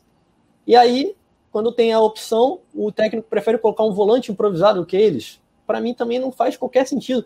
E não é como se o Arão tivesse entrado na zaga e feito jogos brilhantes, tivesse feito a diferença. Que a zaga parou de sofrer gol quando o Arão foi para a zaga. Não é isso. Não é isso que acontece. O Arão também comete erros na zaga. Então, para mim não faz sentido. Para mim é, vale mais você insistir. Ele colocou o Gustavo Henrique no jogo passado. Insiste com o Gustavo Henrique mais, mais alguns jogos. Se é opção, se você acha que ele é o melhor zagueiro no momento, é, não acho que o Gustavo Henrique seja a melhor opção. Eu colocaria o Natan. Eu ainda acho que o Léo Pereira é um jogador que pode ser recuperado, mas tem essa parte psicológica que está pesando bastante. É, eu, então, por isso, eu usaria o Natan. Eu não acho que o Gustavo Henrique seja a melhor opção. Mas se você escolheu ele, dá alguns jogos para ele. Ele saiu com 45 minutos de jogo no jogo contra o, contra o Ceará. Você ficou dias treinando com ele de titular. 45 minutos você tira ele? Para mim, não faz sentido. Você praticamente queimou uma substituição. Não faz sentido para mim.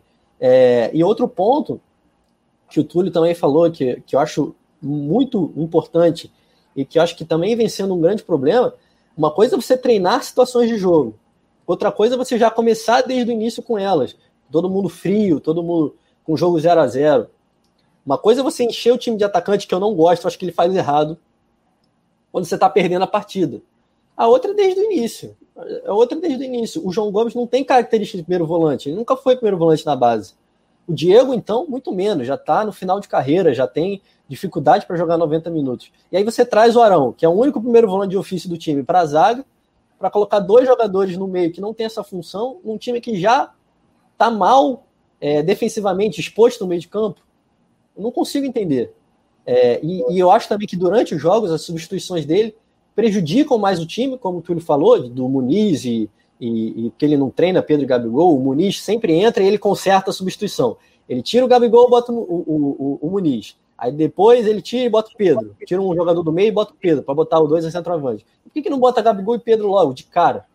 É, e eu acho que prejudica. Por exemplo, no jogo contra o Ceará, para mim ele destruiu completamente a chance do Flamengo empatar o jogo. Com o Vitinho de ala, porque, na minha opinião, ali ele fez um, uma pirâmide invertida, que o Domi, inclusive, já tentou fez 2, 3, 5, com o Vitinho na linha de 3, ali ele terminou de matar o time. O Flamengo não criou mais nada, ficou completamente exposto aos contratados e acabou sofrendo o segundo gol. Eu acho que ele, ele na ânsia de ganhar o jogo, ele enche o time de atacantes que não tem é, muita eficiência. Acho que para você ganhar o jogo, você precisa de organização.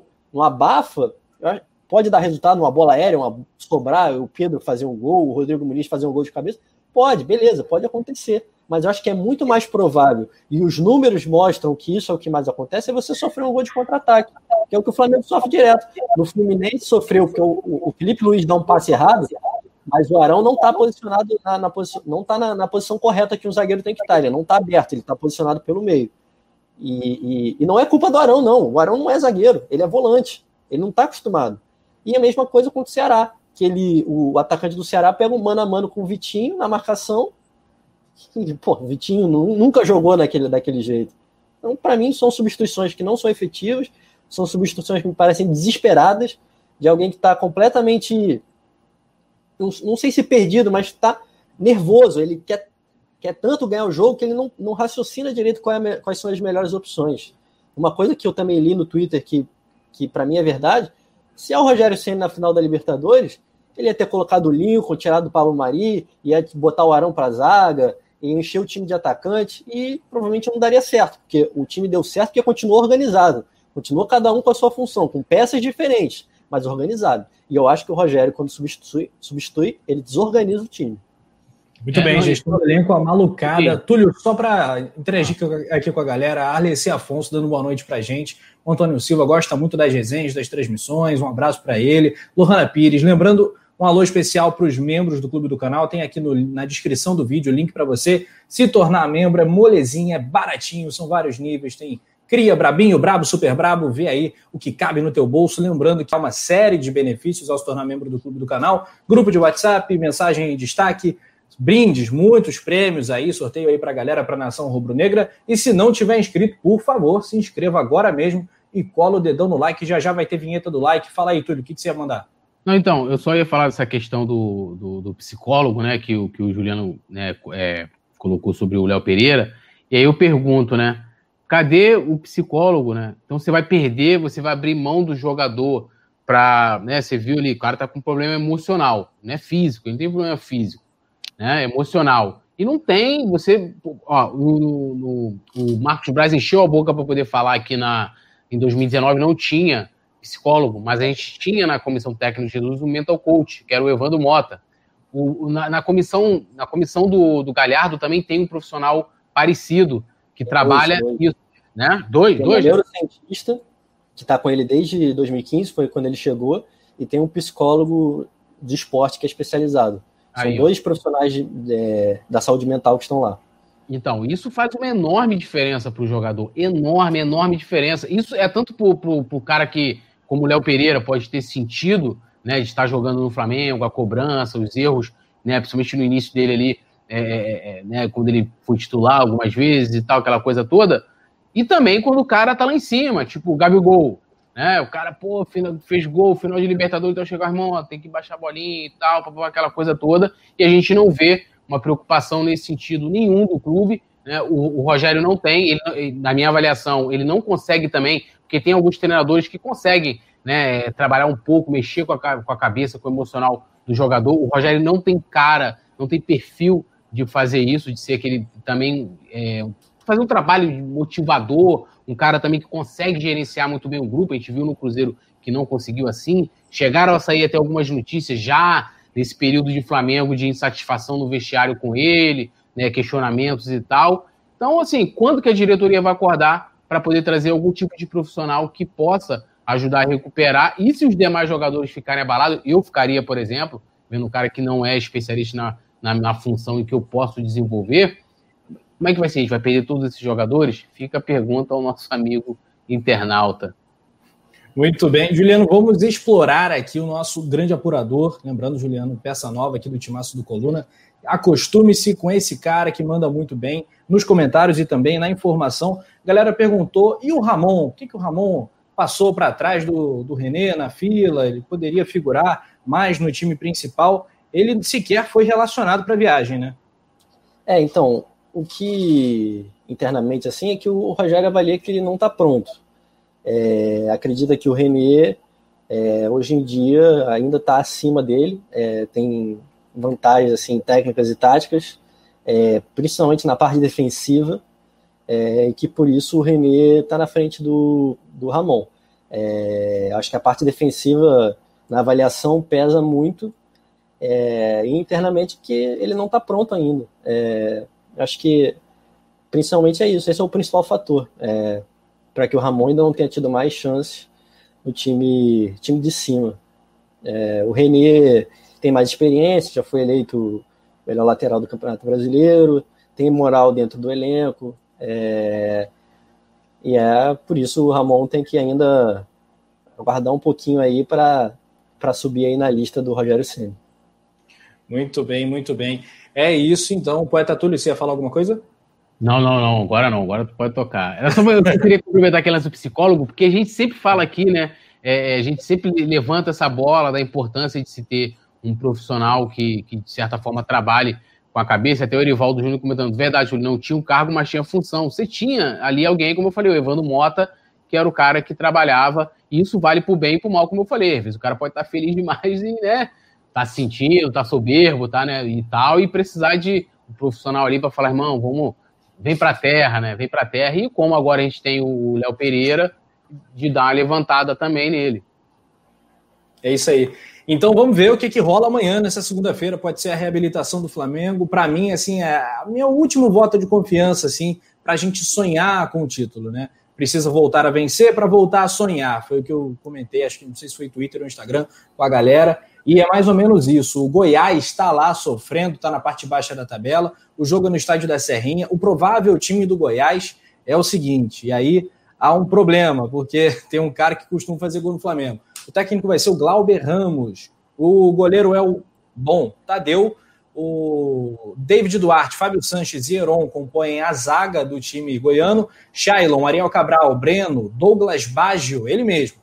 Olha a lei do ex aí, Mengão, abre o olho. E Jefferson no meio do campo na frente, Fernandão e Rafael Moura. Fernandão que falou do Flamengo. É, o Flamengo tem aí pendurados Bruno Henrique, René, João Gomes, João Lucas, Gabigol e o próprio técnico Rogério Ceni. Não temos Thiago Maia, Diego Alves e o Gerson suspensos, os outros dois por lesão também não compõem, não estão à disposição. A gente já jogou para você na tela o time provável do Mengão.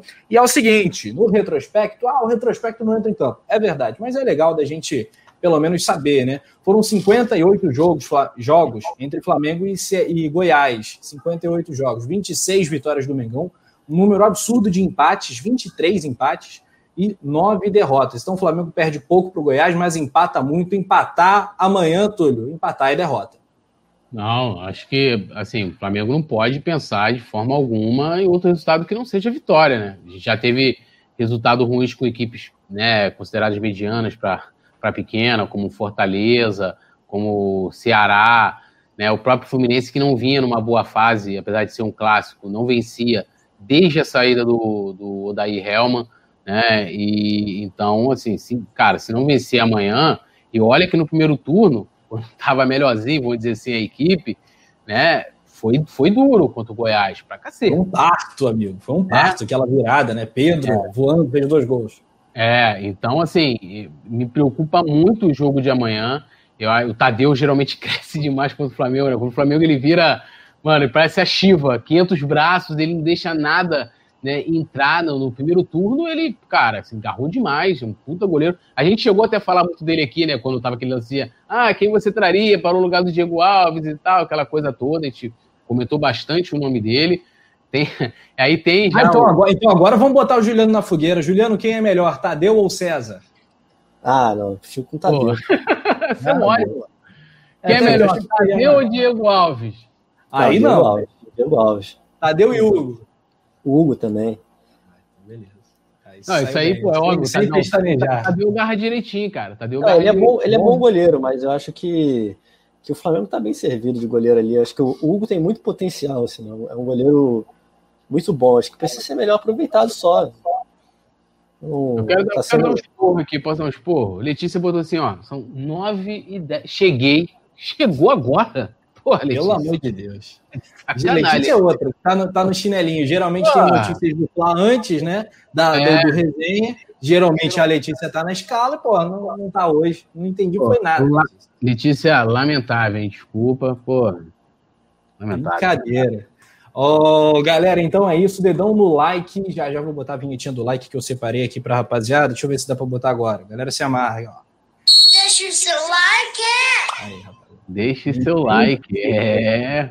Esse é. aí, esse aí é o melhor. Esse aí só, só, só não perde. Né? Depois dele veio. O... Hoje tem gol de cria.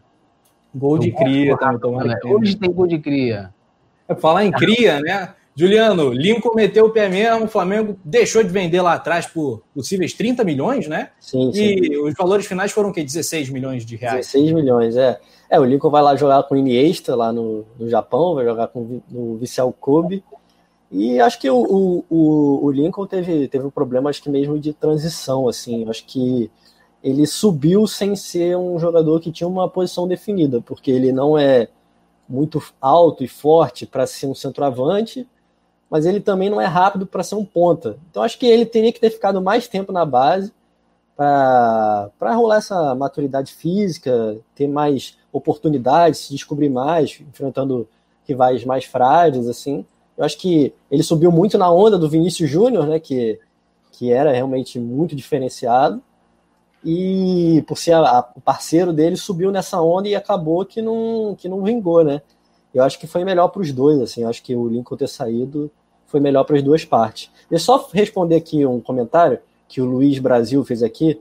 É, viu que o Renier está querendo deixar o Borussia. Será que o Flamengo poderia tentar um empréstimo dele?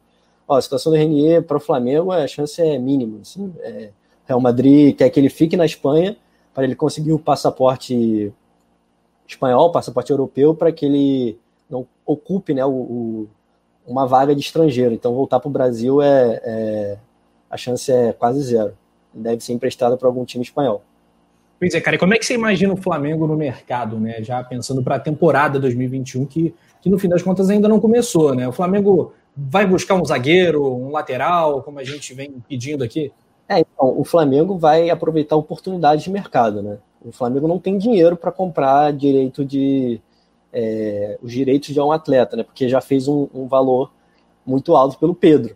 É, a maior parte do, do dinheiro que o Flamengo tinha para contratações foi gasto agora no Pedro.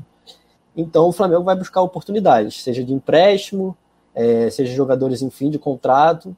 Eu acho que ainda está. acho que a diretoria vai começar a olhar melhor, faltando umas cinco rodadas para acabar o Campeonato Brasileiro. Alguns nomes estão sendo estudados, assim, oferecidos, mas vamos ver também, a gente não sabe qual vai ser o técnico.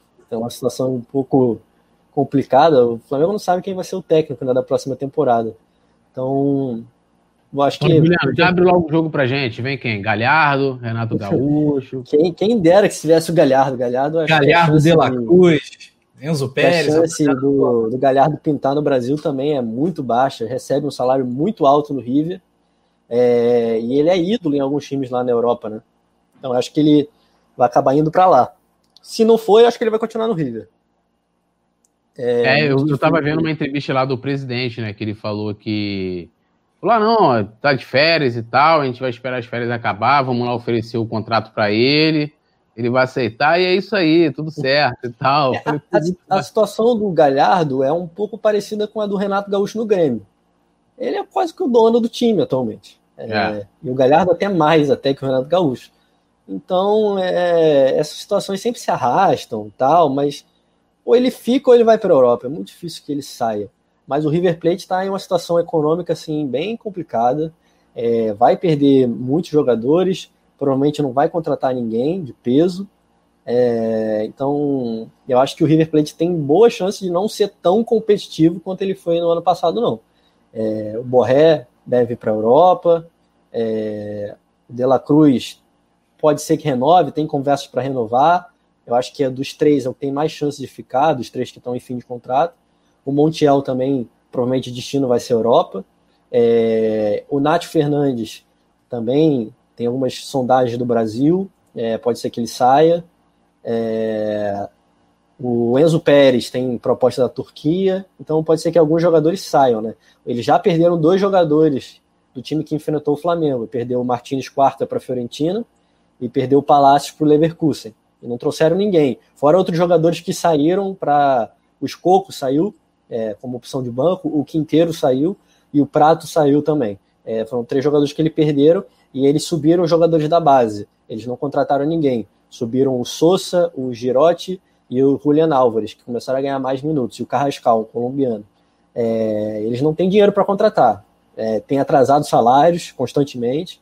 Então, o tema econômico lá na Argentina é algo que pesa muito, assim, porque é a situação do país, é, a situação dos clubes, que eles não recebem, por exemplo, o dinheiro de televisão que os clubes do Brasil é, recebem.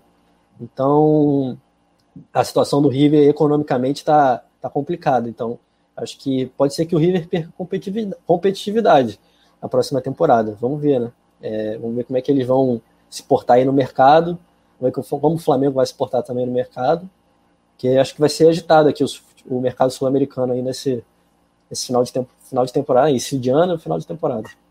É, e vai ser um recorde do Flamengo, a gente falava de classificação à Copa Libertadores, né? Claro, a gente não quer nem imaginar o Flamengo fora da Libertadores, e o Flamengo vai bater o recorde da geração de 80, né? Dos anos 80, que participou em 81, 82, 83 e 84, quatro vezes. O Flamengo está participando de 17, participou em 18, participou em 19, 20, vai para a quinta participação em sequência na Libertadores, é um número muito importante para um clube brasileiro ser muito marcante. Ah, o River e o Boca se classificam sempre, porra, lá há, é, há menos times disputando que aqui no Brasil. Apesar de a Argentina ter, vai, cinco, seis times grandes, porra, o Brasil tem, tem muito mais do que isso. É mais difícil. Uh, além disso, o que, que a gente tinha separado aqui para. Ah, claro, vamos passar para a galera a fala do Fernandão, atacante do Goiás. coluna do Fla.com fez uma matéria sobre o atacante lá do, do, time verde e ele falou bastante do Flamengo. Falou que é um jogo bom de se jogar, é, jogo grande contra o Flamengo. Nós já demonstramos que podemos enfrentar os principais times do campeonato. Fizemos isso contra o Corinthians, Palmeiras, Inter, Grêmio, mas temos que manter o nosso ritmo. O Goiás né, é um dos piores mandantes do campeonato. O Goiás é o antepenúltimo colocado, está aí praticamente rebaixado ele está a cinco pontos de sair da zona de rebaixamento. Não está nada fácil a vida para o time lá do, do, do, Goiás. É o adversário do Flamengo. Poeta Túlio, é, já já a gente volta para o jogo, que esse papo é muito bom. Eu perguntei para o Juliano o que, que ele imagina do Flamengo no mercado. Você que também é um rapaz muito bem informado, como é que você imagina aí? A gente vai ter zagueirão, vai ter um terceiro goleiro que a gente pede, vai ter um lateral esquerdo, direito? O que, que você imagina aí para o mercado, para essa janela aí para o Flamengo? Cara, eu acho que o Flamengo vai ser mais tímido nesse mercado, não que não possa ter, né, alguma, né, alguma, algum reforço, mas eu acho que não vai ter nada assim de, como a gente se acostumou né, nos últimos dois anos, de grandes contratações, de né, de, de, de vamos dizer assim, de valores vultuosos, como a gente estava acostumado. Acho que o Flamengo vai estar mais comedido nessa, nessa, nessa janela e vai depender também muito, né? E a gente até chegou a debater isso aqui de prováveis, prováveis vendas, né? Está, até foi, foi a matéria que o Juliano também fez, né? Da questão do Léo Pereira, né? Sim, o Flamengo, a gente debateu aqui essa semana que o Flamengo até considera vender, mas não quer também vender muito abaixo, né? Ou, ou alguma coisa nesse vender por qualquer valor e tal. Então acho que vai depender muito também de, que, de quem vai sair, das posições, é, de quanto de dinheiro que vai, que vai entrar. A gente está vendo também a situação do público começa a ganhar uma esperança, né? Hoje começou de modo, entre aspas, oficial, né, a, vacinação no Brasil, então, isso, e a volta do público vai depender muito disso, de vacinação, e não é uma coisa que, ah, você vacinou hoje, amanhã você pode estar, não é assim, né, você tem todo um período, né, de, de espaço entre uma vacina e outra, e mesmo assim você tem que continuar com, com os cuidados, né, de distanciamento social, que gel, máscara, então, assim, eu não prevejo tão cedo a volta do público, que era uma coisa que, além do dinheiro da TV, diferenciava o Flamengo dos demais, né? De estar o estádio sempre lotado, né? A torcida em cima ali e a galera consome bastante. Hoje a operação no Maracanã dá uma condição do Flamengo ganhar bastante dinheiro. Então tudo isso vai prejudicar o clube na questão de poder de investimento, né? Eu acho que não é a ponto de se endividar nada nesse sentido, mas eu acho que vai ser uma, uma janela em que o Flamengo esteja mais tímido. É claro, pintando uma oportunidade, um jogador que né, chega ali ah, tem aqui o cara tá livre no mercado e tal, dando sopa, um bom jogador. Não é o caso como a gente debateu aqui do Borré. O Borré é uma grana, só de luva, né? A gente viu aqui uma puta de uma grana. Então, assim, coisa nesse sentido, de 30 milhões, 40 milhões, igual a gente viu o Michael, Léo Pereira, esquece, eu acho que vai ser muito difícil. A não ser que faça uma grande venda, e aí você pega uma parte dessa grana, que mesmo assim também não vai ser. Ah, eu vi aí, né? Saiu. É, Bruno Henrique pode ser vendido para um time árabe, não sei o quê se for vender algum medalhão também, não vai pegar aquela grana e vai repor trazendo uma outra grande contratação. Esquece isso. Vão pegar uma parte, vão dar para poder é, deixar disponível para contratação, mas vão pegar uma outra parte e vai colocar para poder também ajudar na saúde financeira do clube. Muito bem, galera. É isso aí. Dedão no like, produção do Leandro Martins aqui no nosso canal. Então, vamos para a parte dos palpites. Já podemos aí, produção, jogar na tela os palpites para Flamengo e Goiás. Jogo das 8, das 8 da noite, exatamente. A transmissão do Coluna começa às 18h30. Transmissão pé quente, a mais rubro-negra, a mais vibrante da internet. Uh, já já palpites. Enquanto isso, galera, vai palpitando aí. Quando você imagina que vai ser? Não é só placar, não. É placar e os autores dos gols, né? Só, o... só posso fazer um, um comentário? Claro. É, não, eu acho que assim, é, falando do jogo até, é, eu acho que vai ser um jogo mais difícil assim do que a maioria espera. É, o Goiás, apesar de estar tá nessa, fa nessa fase, não, nessa posição da tabela, desde que trocou o comando técnico, melhorou bastante.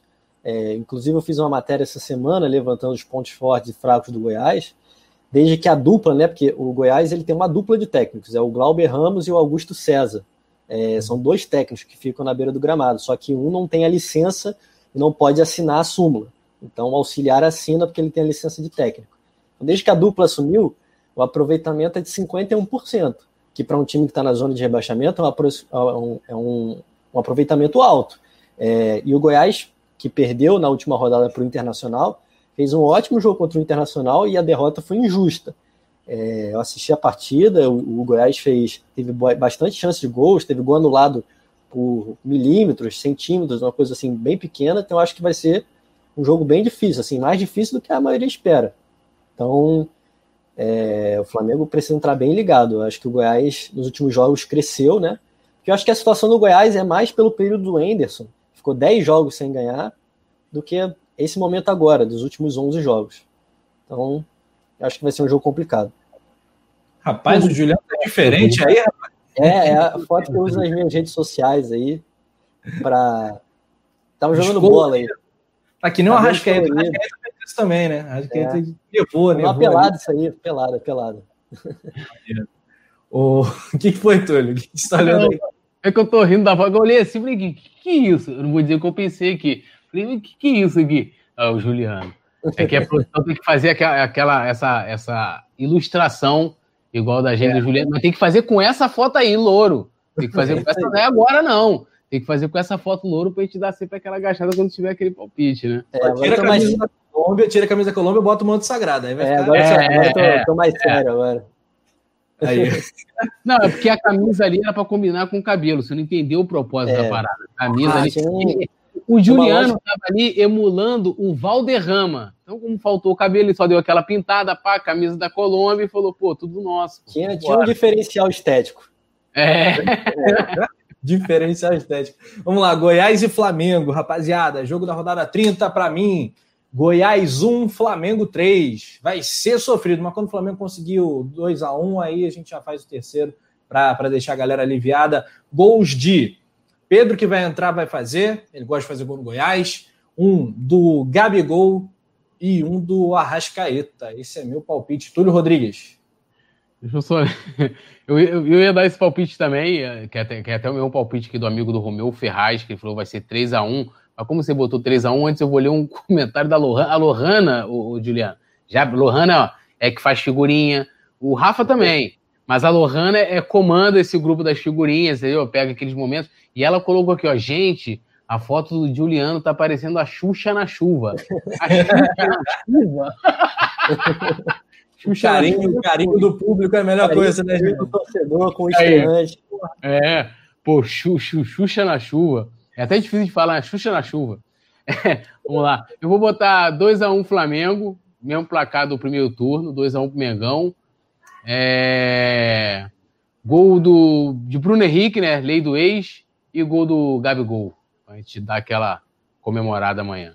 Com, o gol do Gabigol, inclusive, com passe do Pedro entrando no segundo tempo. É impressionante que o gol do He-Man tá garantido, né, cara? Juliano, será que o Flamengo vai conseguir passar sem tomar gol? Qual é teu placar?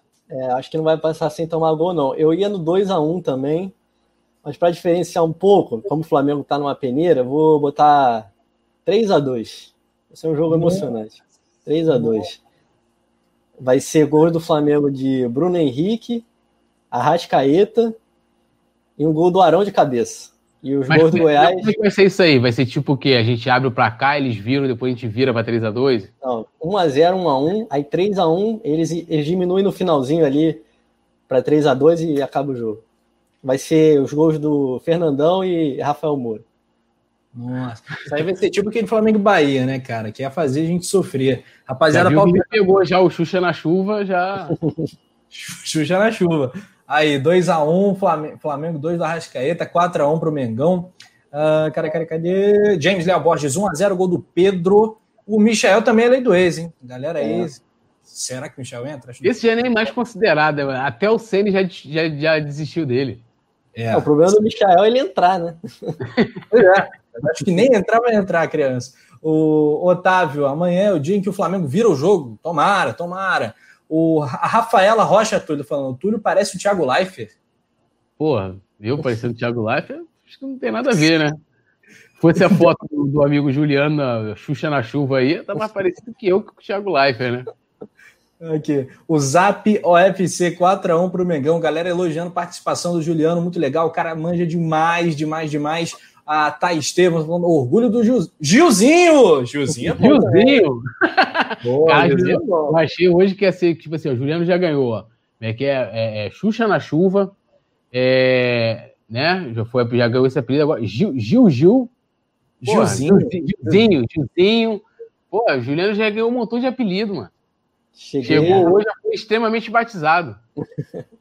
Estão querendo te quebrar. Não, e também a Belete, né? A Belete, pessoal. Já a Belete, é, a Belete é, o, mais, é o pior de todos. De Vitin, né? Vitinete, Vitinete, Lincolnzete, Do, Domizete. Então, tá, tá tudo tranquilo. Fica tranquilo. É. O Túlio criou o grupo Guardiões do Lincoln, né, cara? Guardiões do Lincoln. Guardiões Aí já é. Que encerrou as suas atividades, né? É, não, encerrou. Encerrou. Vacilou produção, aí, rapaz.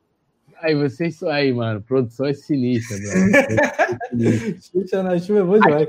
Mas uma vez eu cheguei assim, já não tem mais essa, essa competência, o amigo Yuri, pelo menos comigo. Falei, pô, Yuri, tava brincando, falei, pô, queria fazer uma coluna, queria uma arte assim, assim, assim. Aí a gente tava comentando, não, porque às vezes o pessoal vem pedir uns negócios esquisitos, né? Eu falei, o quê? Pô, a aeronave chegando, é, tiro, porrada e bomba. Aí ele fez a arte que eu pedi, ele mandou.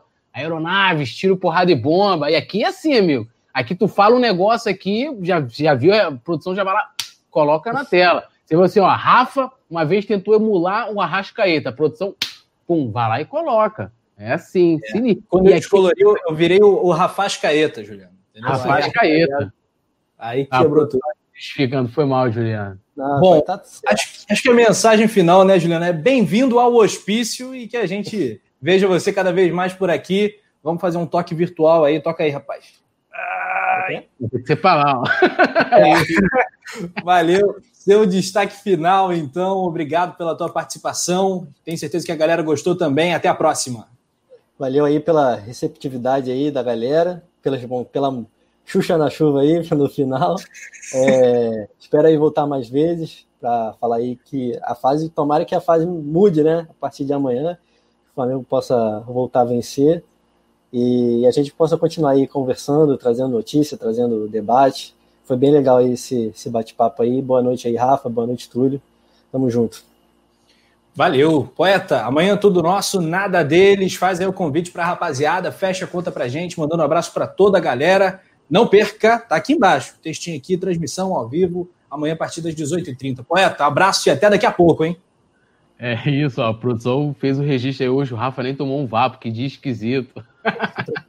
ó, agradecer demais. A Arleci Afonso falou aqui um beijão para ela. Gostei, Xuxa na chuva. Ela... Só para não deixar passar batido. Ó, amanhã, a partir das 18h30, todo mundo já cola aqui no canal.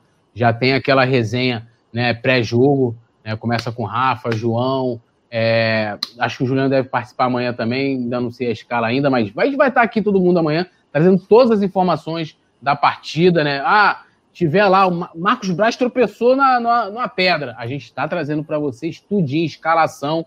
Então, eu recomendo demais a Lohana Bíblia do Rafa Nael aí, que é que nós temos os crushes, os casais também, o, o, o Juliano. Que é no time Rafa Nael, e temos também o Virana, né? Então, assim, tudo nosso. Então a galera se inscreva, ative notificação, eu sempre falo isso, né? Pega, todo mundo tem grupo de WhatsApp de Flamengo. Todo mundo tem, eu tenho um monte aqui também. Já pega o link, cola lá e a produção já cria o link do jogo de amanhã. Já tem aqui no YouTube do Botar Flamengo, Goiás, Coluna do Fla. Já tem o link, pá. Tu já pega, já ativa o lembrete, ativa o lembrete.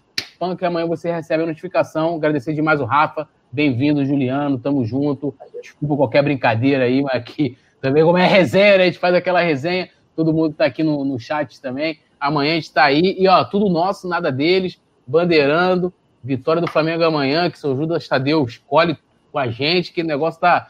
Que o anjo Gabriel também, que o anjo Rapaz Caeta, todo mundo, é tudo nosso. Não, Valeu.